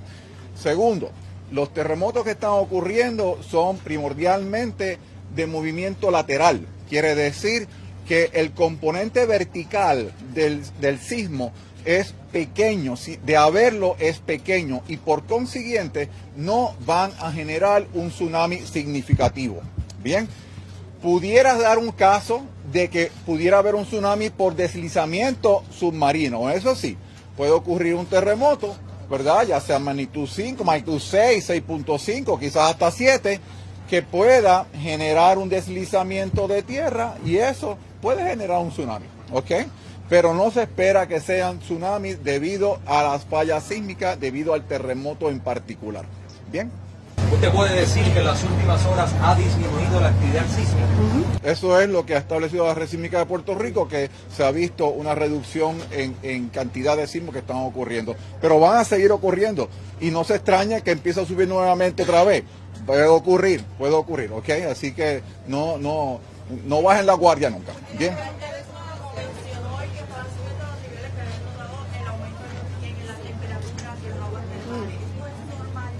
Bueno, eh, si usted vi, mira el libro de Fray Íñigo Abad, escrito en el 1700, la década de 1770, el fray pasaba por todo Puerto Rico y decía que los criollos eran capaces de predecir terremotos porque veían, olían eh, azufre en las, en las aguas, en las fuentes de agua. Así que a mí no me extraña eso, esas cosas se han visto en otros sitios que sí hay este, incrementos en temperatura en las, en las aguas termales. Lo interesante sería que estudiemos eso a profundidad a ver si en el futuro nos puede servir para poder predecir algo. De ser cierto. De ser cierto, ¿verdad? Si lo, si lo podemos hacer, no, no, es, es probable que sea, es muy probable que sí. O sea, eso hay que estudiarlo y pudiéramos eventualmente, o veremos en la Universidad de Puerto Rico, haremos nuestros estudios a ver si eso nos, lo podemos utilizar en el futuro para hacer algún tipo de predicción. Pero precisamente para continuar con el análisis, hoy Sandra Rodríguez Coto tuvo la oportunidad de entrevistar a quien fuera la jefa de la red sísmica de Puerto Rico, la doctora Krista von Hittenbrand, que también dirigió el Departamento de Geología de la Universidad de Puerto Rico, recinto de Mayagüez. Y sobre los temblores, esto fue lo que dijo. Bueno, el Centro Alerta de Tsunami del Pacífico es el responsable de emitir las alertas de tsunami tanto para Puerto Rico y las Islas Vírgenes, y también um, dar asesoría a todos los otros países de la región del Caribe si existe un peligro de tsunami o no. Eh, y las alertas de tsunami consisten, hay cuatro niveles de alerta. La alerta, hay la alerta que solamente significa que hay un boletín informativo, que significa que no hay ningún peligro de tsunami. De ahí pasamos a lo que se llama una advertencia. Y esto es bien importante que la gente escucha esto. Cuando el Centro Alerta de Tsunami de Puerto Rico emite, de, de Estados Unidos, Centro Alerta de Tsunami del Pacífico emite una, una advertencia de tsunami, lo que está diciendo es que hay un potencial peligro marítimo por horas de tsunamis. Y entonces lo que significa para la gente es que no tienen que hacer un desalojo completo, sino solamente tienen que suspender las actividades marítimas y salirse del agua. El próximo nivel de alerta, que es el más alto, se llama un aviso de tsunamis.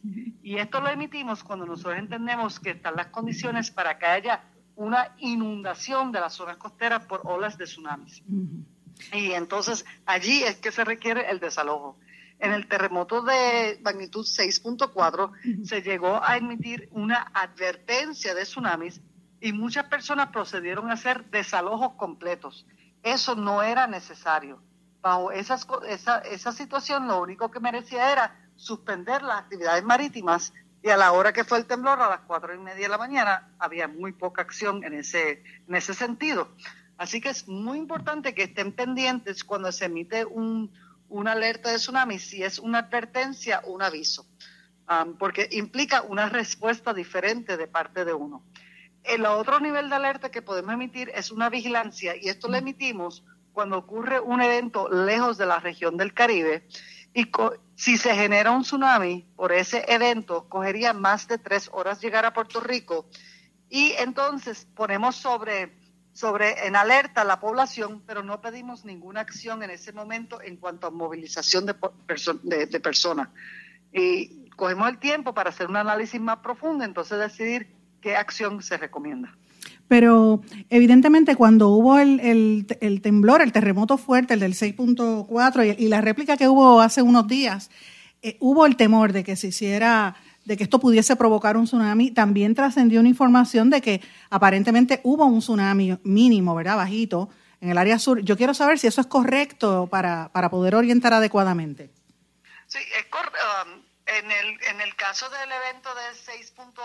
el de 6.4, originalmente fue de 6.6. Entonces la red sísmica de Puerto Rico procedió a emitir un, una advertencia de tsunamis. Y con ese, entonces las personas al escuchar que había una advertencia de tsunami, el nerviosismo, haber sentido un temblor tan fuerte, no, aparentemente mucha gente no supo distinguir que era solamente una advertencia y, no un aviso y entonces procedieron entonces a hacer el, desalojo, era innecesario y ponía en riesgo obviamente la gente bajo esa situación. Sí, el, el Centro Alerta de Tsunami del Pacífico siguió monitoreando la situación y nosotros, gracias, en Puerto Rico tenemos muchos mariógrafos y detectamos un tsunami, efectivamente, lo detectamos en la estación de Parguera y en la estación de Vieques, el de Parguera 10 minutos después del terremoto, pero era solamente de una pulgada. Un tsunami de una pulgada no representa ningún peligro, y porque tiene que ser por lo menos de un pie para que nosotros entendamos que puede haber algún tipo de riesgo marítimo. O sea, un pie, menos de un pie, nosotros siempre vamos a decir, mira, no hay peligro, porque de verdad es que no hay peligro, eso es imperceptible. Nosotros sabemos que hubo un tsunami porque teníamos un mariógrafo en Parguera. Y también lo registramos en Vieques, también con, de una pulgada y eso fue 16 um, minutos después del temblor. Así que eh, eso es el tiempo, ¿no? Los tiempos de viaje, eso bueno para saber los tiempos de viaje. Pero sí se registró un tsunami, pero este tsunami nunca representó un riesgo a, nadie en Puerto Rico.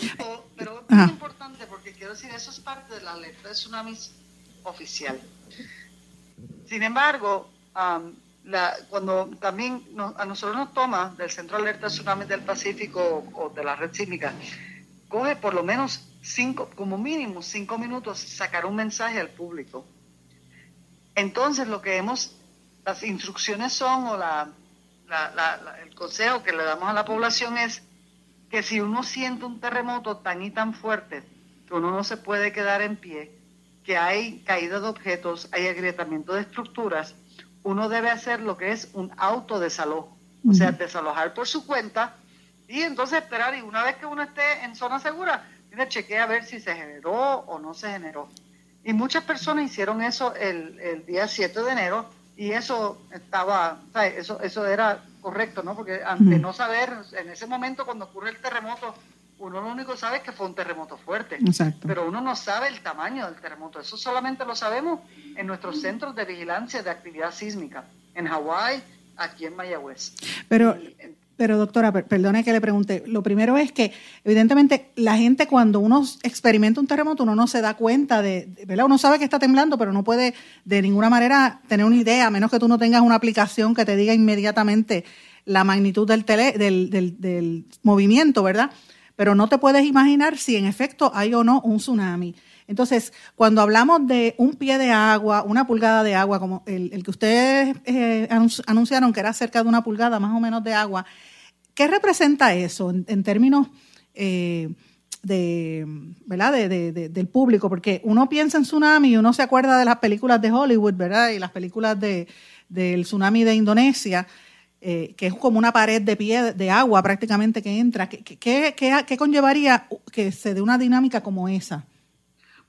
Un tsunami es, lo que se, la definición de un tsunami es una serie de olas um, de periodo largo um, que, se, que se dan en áreas de, em, que se dan um, y que se registran y son muy diferentes estas olas a unas olas originadas por, por, por vientos y por mareas, o sea que la, la, las características que tienen los tsunamis son muy específicos generalmente están asociados con terremotos, pero también pueden ser generados por deslizamientos submarinos, erupciones volcánicas, por ejemplo.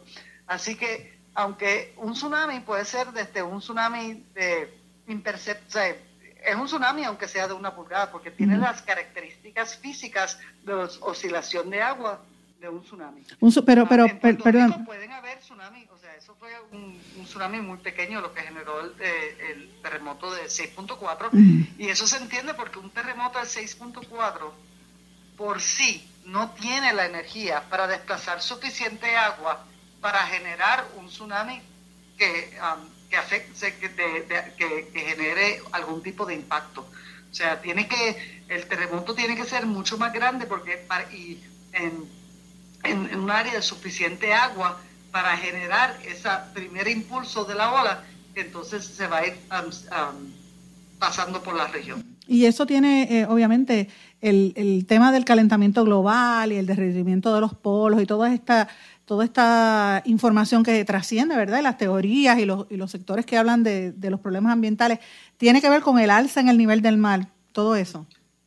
¿De qué manera se relaciona? El tsunami como tal, el fenómeno es un fenómeno físico oceanográfico, o sea, no está relacionado con el tiempo. O sea, se origina cuando hay un desplazamiento del agua, ya sea porque el terremoto desplazó el agua, un deslizamiento submarino desplaza una masa de agua, una erupción, una erupción volcánica tira material al agua, ese tipo de desplazamiento. A largo plazo, obviamente, el incremento en el nivel del mar puede afectar, o sea, va a ser más áreas vulnerables porque la cota cero de donde empieza la inundación, o sea, va a estar más alto y entonces puede tener mayor afectación. Pero en estos momentos, o sea, el, tsunami, de verdad, o sea, está relacionado y el 75% de los tsunamis están generados por terremotos. Por eso el Centro Alerta de del Pacífico, que tiene la responsabilidad por ley por emitir estas alertas, monitorea 24/7 toda la actividad sísmica de Puerto Rico y la región del Caribe, y en más o menos cinco minutos después de un temblor, da la información si hay o no hay peligro, y entonces si hay un peligro, cuál es el nivel de peligro. Doctora, y pregunta, cuando hubo el, terremoto de Haití, ¿se generó un tsunami? Sí, sí, se generó un tsunami y murieron nueve personas por el tsunami en Haití, en, justamente asociado porque la deforma, aunque el terremoto se generó tierra dentro de Haití, la extensión de la falla fue hasta la bahía de, Puerto Príncipe y entonces allí se generó un tsunami y murieron nueve personas. Importante saber. Y, y por último, para porque sé que le estoy eh, quitando tiempo en un momento tan preciado que están trabajando de lleno, cualquier persona que necesite información, ¿dónde debe acudir para buscar información del programa de alerta de tsunami? Bueno, el, el website más importante que deben tener las personas en cuenta es el website se llama tsunami.gov. Tsunami se escribe T-S-U-N-A-M-I, como están los letreros, ¿no? .gov. Entonces, allí está la información de cuando, ocurre un evento y nosotros emitimos un producto, eso sale en las páginas en las páginas de tsunami.gov y entonces allí puede encontrar entonces los links al Caribbean Tsunami Warning Program, al Centro de Información de, de Información de Tsunami Internacional y hay mucha información que pueden coger, um, que pueden desplazarse. Pero tsunami.gov es la página de tsunami del Servicio Nacional de Meteorología de la NOAA. Excelente. Y, y por último, las, aler- las alarmas de tsunami que en algunos sitios dicen que no suenan. eh, ¿De qué manera el, el- el programa de alerta de tsunami puede trabajar para que esto funcione? Um, sí, el, el gobierno de los, los- Los municipios, yo sé que Rico, munici- los- ajá. los- las sirenas son operadas ah, por los municipios. Entonces, cada municipio es responsable por las sirenas que están en su municipio. Y en- antes de María teníamos casi 80 sirenas funcionando en Puerto Rico. Muchos fueron severamente afectados, destruidos, y poco a poco los municipios los han ido restaurando. Entiendo que ya hay más de 30 ah, sirenas funcionando. Pero quiero decir a la gente que eso es solamente un método que usted tiene para recibir la información de alerta de tsunami. En caso de una de un aviso de tsunami, um, un- la, la manera principal que va a recibir la información y más rápida es que directamente de Hawái, cuando tocan el botón a los cinco minutos de decir hay un aviso de tsunami, el celular de usted va a sonar y el celular va a decir que hay un aviso de tsunami. Y va a decir, mira, tienen que, hay un aviso de tsunami vigente para Puerto Rico y las Vírgenes y es necesario que usted se aleje de la costa o vaya a un lugar, vaya a un lugar alto y alejado de la costa hasta que las autoridades in- informan que es seguro regresar. Así que eso le va a llegar automáticamente, aún sin internet, eso le va a llegar porque eso es una aplicación, es un, dentro de lo- los celulares, un, un chip de radio que tiene, es algo sumamente robusto. Así que en caso de aviso, le va a llegar por celular. Si es una advertencia, no se usa esto del Wireless Emergency Alert. Um, para estos otros niveles, para, para, para el- los otros niveles de alerta de, de, tsunami, entonces vamos a emitirlo, obviamente lo emitimos por, por, por- están en las páginas, páginas de social media, se pone, se emite por el Nuevo Weather Radio, se va a interrumpir la transmisión de, de radio y tele- televisión con el IAS, o sea, los mismos municipios tienen maneras de contactar a diferentes personas que pudieran estar en peligro. Así que, y entonces están también, obviamente, las sirenas en esos sitios que lo tengan. Muy bien. Pero aquí en Puerto Rico, si recordamos lo que era el 24, el aviso principal de un peligro de tsunami va a ser el terremoto. Exacto. El terremoto, tienen que pensar que el terremoto es la sirena. O sea, un terremoto tan y tan fuerte que no me puedo quedar en pie, están cayendo objetos, hay agrietamiento de estructura. Eso es una señal de un potencial tsunami. Recomendamos que usted busque un lugar alto, alejado de la costa, y espere hasta que le llegue la información oficial. Pero no espere que le llegue la alerta porque va a perder preciados minutos en hacer el desalojo. Así que las personas en este momento, hay mapas de desalojo para todo Puerto Rico. Lo importante es chequear estos mapas para ver cuáles son las áreas de peligro y, y para que usted se ubique hasta dónde tiene que ir. No es mucha área, o sea, muy poca área de Puerto Rico está bajo peligro de tsunami, pero es importante saber cuáles son esas áreas. Importante. Esos mapas están disponibles en la página de la Red Sísmica de Puerto Rico, en su bajo el- el- la sección de tsunami. Esto fue lo que dijo la doctora Krista von Hildenbrand. Aquí es estar pendiente definitivamente a lo que ocurra. La naturaleza es impredecible. Usted simplemente tenga su plan de contingencia por si las moscas, como dicen por ahí. Y mientras tanto, tratar de buscar tranquilidad porque obviamente los ánimos están un poquito fuertes. Eh, obviamente no es fácil el estar sintiendo temblores a cada rato y sobre todo las personas que viven muy cercanas a la zona en donde pues, se concentran los epicentros. Hay que ver qué va a estar ocurriendo en el transcurso de los días. Presentamos las condiciones del tiempo para Y vamos de inmediato al informe sobre las condiciones del tiempo porque el Servicio Nacional de Meteorología pronostica que vientos en ráfaga con aguaceros van a continuar a través de gran parte de Puerto Rico, incluyendo Vieques y Culebra. Sin embargo, se pronostica que un área de aire más seco se mueva sobre el área, lo que pudiera pues provocar que la actividad, la, la actividad de aguaceros disminuya en algún momento de la tarde. Las temperaturas pues han estado en los medios 80 grados en las áreas bajas y en los medios 70 en las áreas altas, pero estuvo bastante frío en la madrugada. Y claro, se espera que los vientos fuertes que sen- sentimos este fin de semana eh, comiencen a disminuir, aunque sentimos ráfagas de hasta 35 millas por hora. Hay una advertencia, resaca fuerte para las playas vulnerables con exposición hacia el norte, hasta el miércoles en la mañana y hay un riesgo alto de corrientes marinas a través de las playas locales. Las temperaturas mínimas se esperan en la noche en los altos 70 grados. La red le informa. Vamos a una pausa, regresamos con más en esta edición de hoy lunes del Noticiero Estelar de la Red Informativa.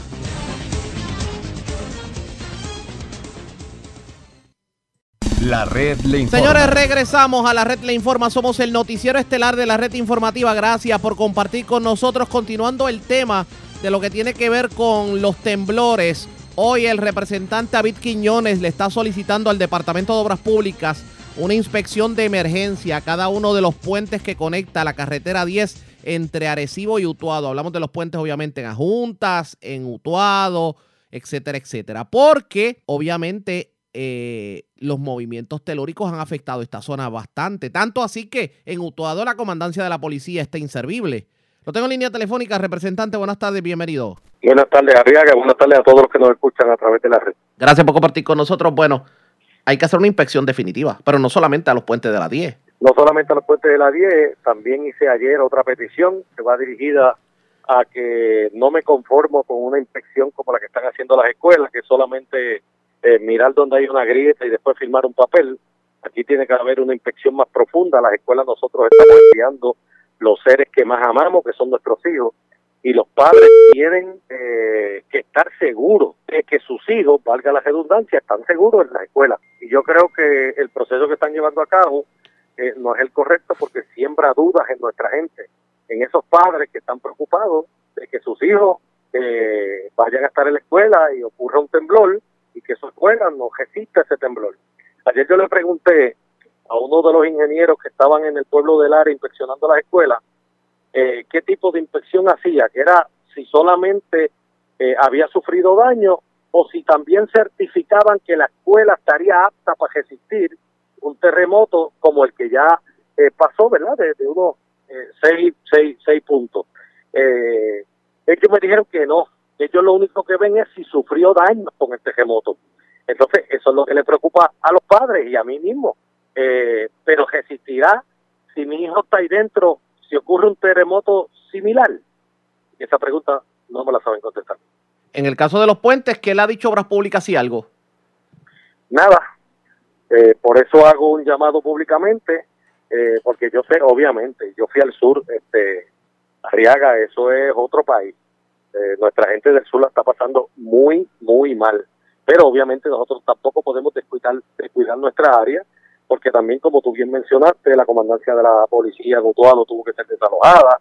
Hay 137 querellas de residentes de que sus casas sufrieron daño, eh, que ya fueron visitados por el Departamento de la Vivienda junto a Manejo de Emergencia Municipal, el señor Lector Cruz, eh, eh, y así sucesivamente siguen reportándose daño con esta réplica.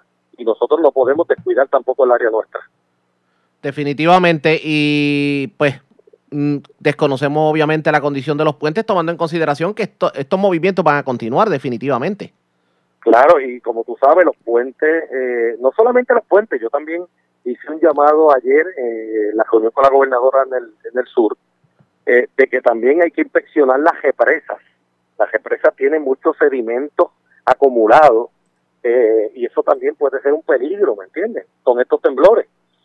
Así que son muchas las preocupaciones que nosotros tenemos. Eh, hemos estado dándole duro también a la, a la energización de los sectores que todavía están sin luz, a los sitios que todavía no hay agua eh, a causa de todo esto. Así que eh, seguimos trabajando muy duro eh, y obviamente bien atentos a las gestiones que haga el gobierno.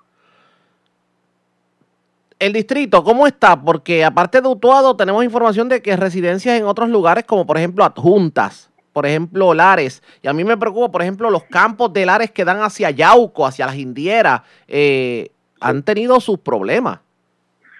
Sí, y, todas las querellas están siendo canalizadas a través de manejo de emergencia municipal. Eh, yo quiero, ¿verdad?, a través de, esta oportunidad que tú me brindas, también decirles, nuestra gente no sabe a veces dónde es que tiene que ir.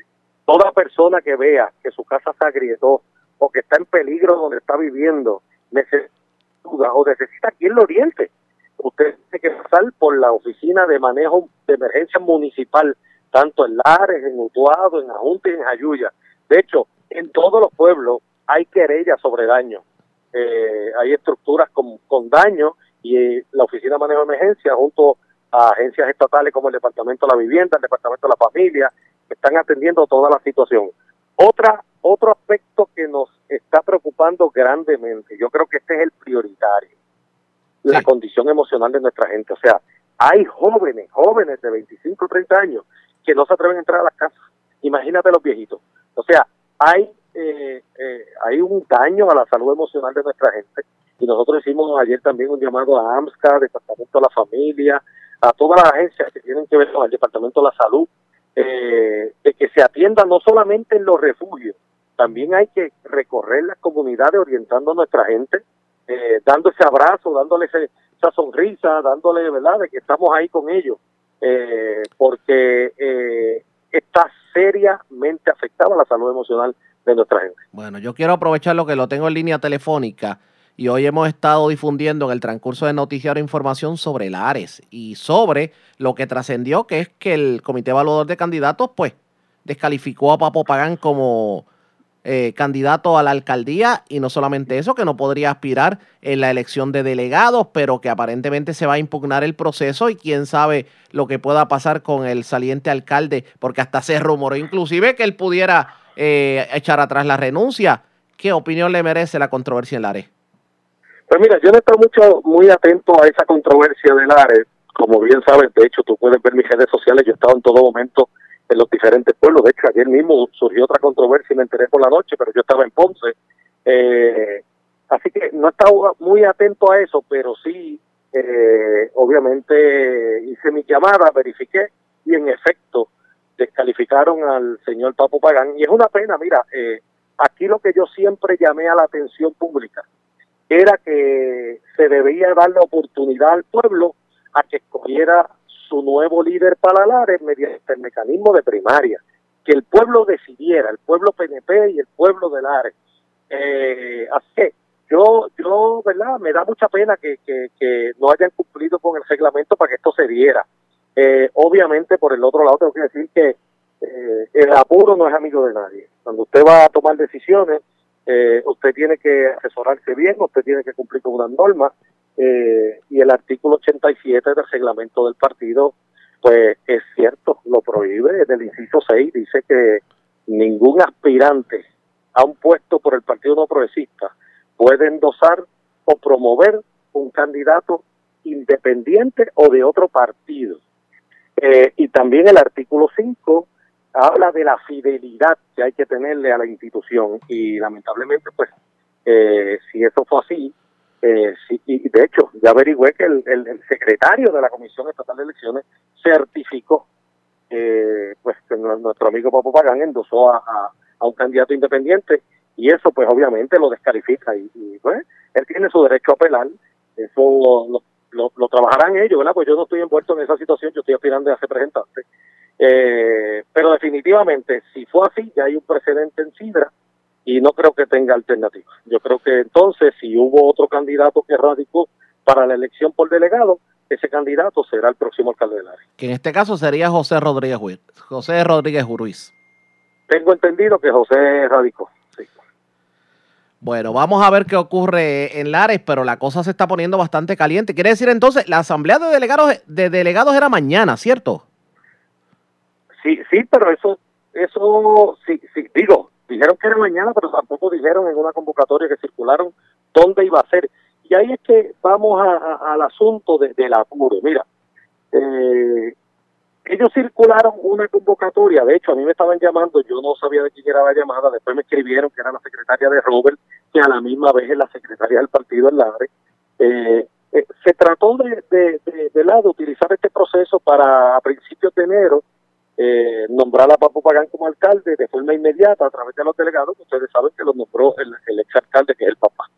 Eh, y lamentablemente estos apuros de hacer las cosas así, eh, pues lamentablemente no resultan nunca bien, este, además de que eh, hay muchas cosas en el proceso Oiga. el pueblo no estaba de acuerdo. Y yo creo que, eh, ¿verdad? Este, nosotros tenemos que ser prudentes, nosotros tenemos cuando, eh, y más más ellos porque el alcalde, Robert Pagán, el ex alcalde, eh, fue producto de primaria, no había por qué tenerle miedo Pero, a pero a usted lo, perdone que le diga, pero a usted, con usted, bueno, la Santa Inquisición fue lo que le cayó a usted, porque tanto Roberto Pagán como Papo Pagán dijeron de todo en contra de usted. Para efectos, usted era el causante de todo lo que le había pasado a los Pagán, y usted era literalmente el que le hacía las vacaciones a Lucifer.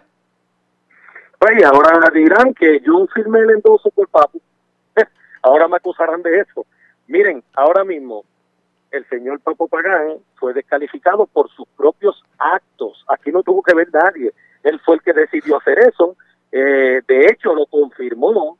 Estoy publicándole a través de su página de Facebook y luego lo eliminó. Lo que él sabe que lo hizo mal.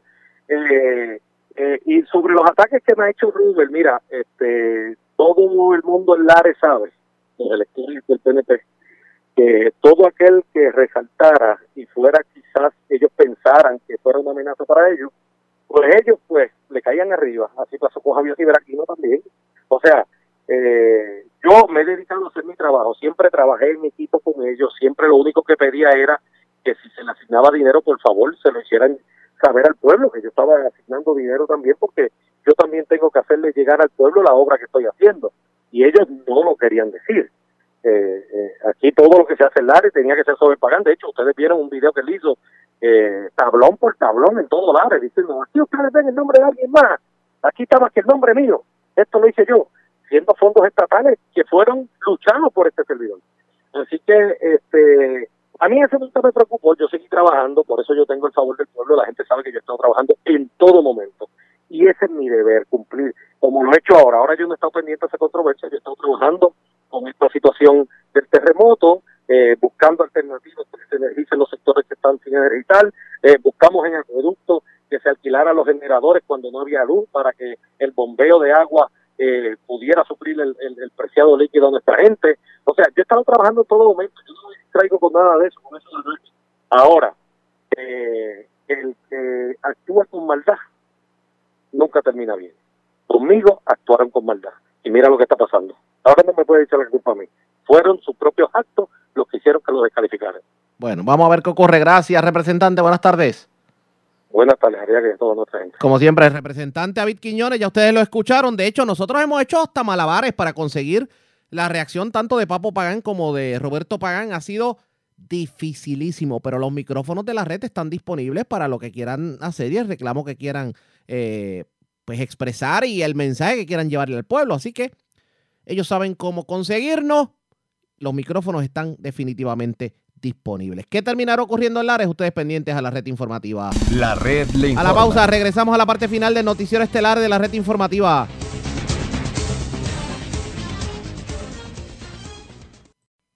La red le informa. Bueno, señores, regresamos esta vez a la parte final del noticiero estelar de la red informativa. Vamos con más noticias del ámbito policiaco. Una persona está viva de milagro luego de haber sido tiroteada frente al Teatro Municipal de Barceloneta, mientras una persona fue arrestada eh, frente, bueno, fue sorprendida infraganti eh, llevándose radios de vehículos en la iglesia metodista de Arecibo. El Malvarado, oficial de prensa de la policía en el norte, con detalles. Saludos, buenas tardes. Sí, buenas tardes. En, en horas de la tarde, de la mañana de ayer, una persona resultó herida de bala en la carretera 681, kilómetro 21.9, frente al Teatro Municipal Ernesto Ramos Antonini del pueblo de Barceloneta. Según información que mientras Daniel Lumán Vázquez, de 38 años, residente del mencionado municipio, se encontraba frente al teatro, alguien le disparó y ese resultó con varios impactos de bala en diferentes partes del cuerpo. Ramón Vázquez fue transportado hacia el hospital de área de Manatí y referido al centro médico de Río Piedras en condición de cuidado. El policía municipal de Barceloneta, Jonathan Santiago, investigó preliminarmente y el agente Carlos Medina Delgado de la División de Homicidio de Arecibo continuaría con la investigación.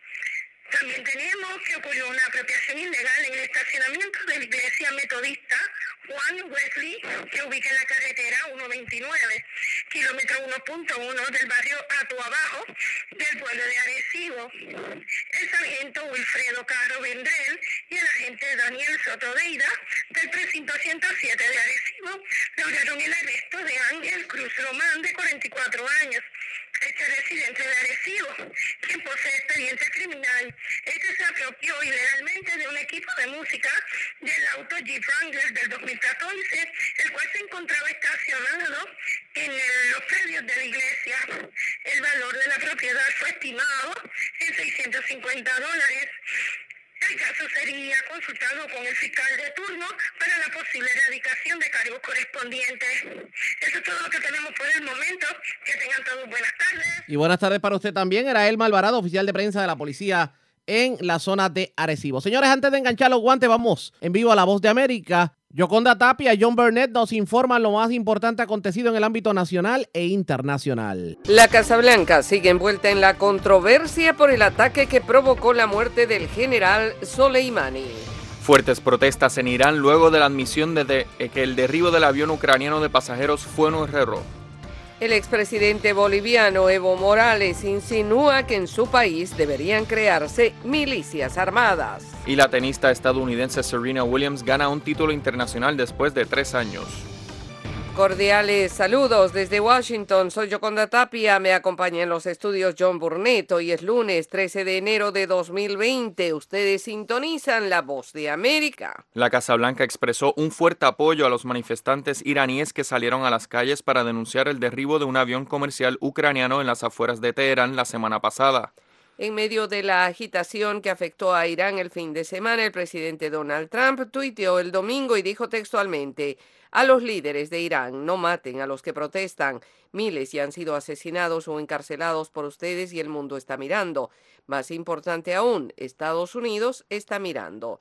El asesor de Seguridad Nacional Robert O'Brien le dijo al programa This Week de la cadena ABC que la administración no quiere la guerra, pero continuará presionando por un cambio en Irán.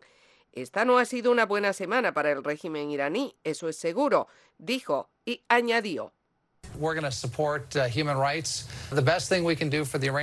Vamos a apoyar los derechos humanos. Lo mejor que podemos hacer por el pueblo iraní y por el mundo es continuar nuestra campaña de máxima presión para asegurar que el régimen iraní nunca obtenga un arma nuclear, detenga sus actividades terroristas en la región y recorta su programa de misiles balísticos. En tanto, en el Congreso estadounidense, los demócratas y algunos republicanos están insatisfechos alegando que la Casa Blanca no ha aportado pruebas que justifiquen el ataque con misiles que mató al general Soleimani en Irak. El líder de la minoría demócrata en el Senado, Chuck Schumer, expresó. El presidente ha tomado varias decisiones erráticas e impulsivas cuando se trata de política exterior que ha hecho que los estadounidenses estén menos seguros, poniendo en peligro aún más a las fuerzas estadounidenses. En tanto, en una entrevista en el programa Face the Nation de la cadena CBS, el secretario estadounidense de Defensa Mark Esper dijo que no vio la inteligencia que mostraba una amenaza inminente de Irán a las embajadas de los Estados Unidos antes de que se ordenara el ataque mortal a Soleimani, pero que compartía la opinión del presidente de que las instalaciones estadounidenses estaban en peligro. Y mientras tanto, manifestantes iraníes se, reunieron hoy por tercera vez en Teherán para protestar contra la admis- admisión del ejército de que había derribado por error un avión de pasajeros civiles la semana pasada. Las imágenes se mostraron en un video publicado en redes sociales y cuya au- autenticidad no se ha podido realizar. Decenas de manifestantes coreaban en una universidad de Teherán, mataron nuestra élite y los reemplazaron por clérigos. Una reacción luego de la caída del avión que transportaba a 176 personas, algunas de ellas estudiantes iraníes. No hubo sobrevivientes. El video también mostró a docenas de policías con equipo antidisturbios en otra zona de Teherán. Los iraníes han expresado su enojo por el derribo del avión y las explicaciones engañosas de altos funcionarios a raíz de la tragedia. Sarah Razegui es una residente de Teherán y dijo por qué le afectaba. Solo puedo decir que la negación y el encubrimiento de la verdad en los últimos tres días aumentaron enormemente mi dolor y el sufrimiento y el dolor de las familias. Esto me hace sufrir más y me pone más triste, dijo. Said es otro manifestante y expresaba. Nuestros medios trataron de describir la causa del incidente como un problema técnico debido a sus intereses, razones políticas y conversaciones internacionales, pero los acontecimientos posteriores cambiaron el juego y tuvieron que decir la verdad. Autoridades iraníes rechazaron por unanimidad las acusaciones de que el avión fue alcanzado por un misil y los calificó de propaganda occidental. Los manifestantes exigen que los funcionarios involucrados en el ataque con misiles sean removidos de sus cargos y juzgados. La presidenta de la Cámara de Representantes de Estados Unidos enviaría esta semana al Senado las acusaciones de juicio político al presidente Donald Trump. Luis Alberto Facal informa. La presidenta de la Cámara de Representantes de Estados Unidos, Nancy Pelosi, se está preparando para entregar los artículos de juicio político al presidente Donald Trump al Senado en cuestión de días y el juicio podría comenzar tan pronto como esta semana. En una entrevista el domingo en el programa This Week de ABC, Pelosi no descartó la posibilidad de una citación de la Cámara para testimonios del ex asesor de Seguridad Nacional John Bolton y otros testigos buscados por los demócratas, dependiendo de si el Senado busca testimonios en el juicio. Este presidente está acusado de por vida. No hay nada que el Senado pueda hacer que pueda borrar eso jamás. Pelosi ha dicho que la medida para retener los artículos que ha provocado la reacción del líder republicano del Senado Mitch McConnell y de Trump en las semanas recientes se hizo en un esfuerzo por presionar al Senado donde los republicanos tienen el control para garantizar un juicio justo. Los comentarios de Pelosi se producen mientras continúa retrasando el envío al Senado de los artículos de juicio político a Trump que lo acusan de abuso de poder y obstrucción del Congreso. Varios senadores republicanos han estado planeando lo que esperan sea una pronta absolución de Trump. El presidente de Trump dijo en Twitter que, y citamos, Pelosi se ha burlado del juicio político. Sus artículos son muy débiles. Pero lo más importante, pensó que podría extorsionar al Senado. No pudo. Los demócratas, buenos para nada, están realmente dirigidos por la izquierda radical. Muy mal, indicó el mandatario. Luis Alberto Facal, Voz de América, Washington. Y el gobernador de Texas se niega a acoger refugiados en su estado. Tony Cano en el reporte.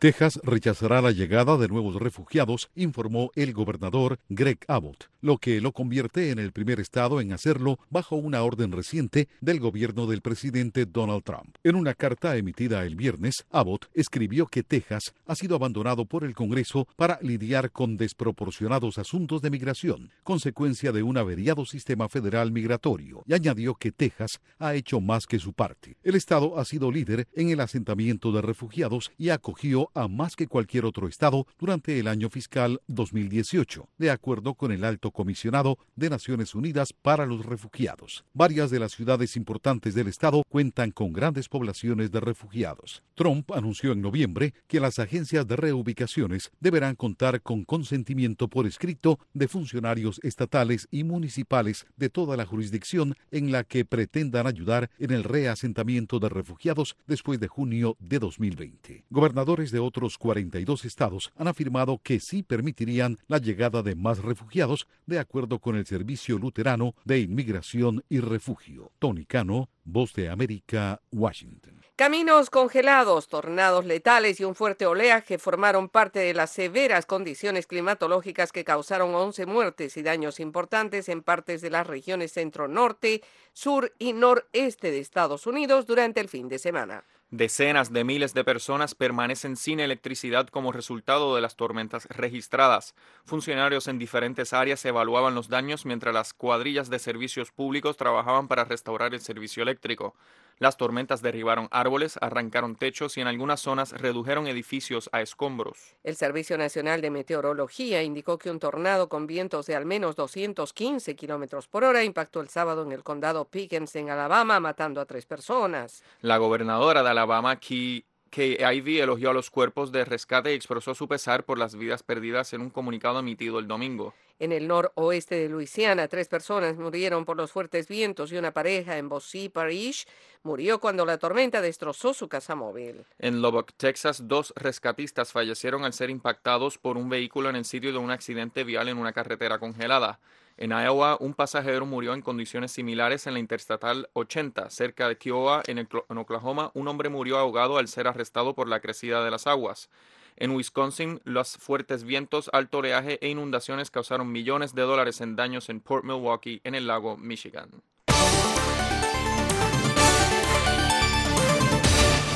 Los compromisos que hizo China en el acuerdo comercial fase 1 con Estados Unidos no fueron modificados durante un prolongado proceso de traducción y se divulgarán esta semana cuando el documento sea firmado aquí en Washington dijo el domingo el secretario del Tesoro estadounidense Steven Mnuchin. El funcionario dijo a Fox News que el acuerdo alcanzado el 13 de diciembre prevé que China compre productos agrícolas estadounidenses por 40 mil millones de dólares o 50 mil millones de dólares al año y un total de 200 mil millones de dólares en productos estadounidenses en dos años. No fue cambiado en la traducción, no sé dónde empezó ese rumor, dijo Mnuchin en el programa de televisión Sunday Morning Futures con María Bartiromo.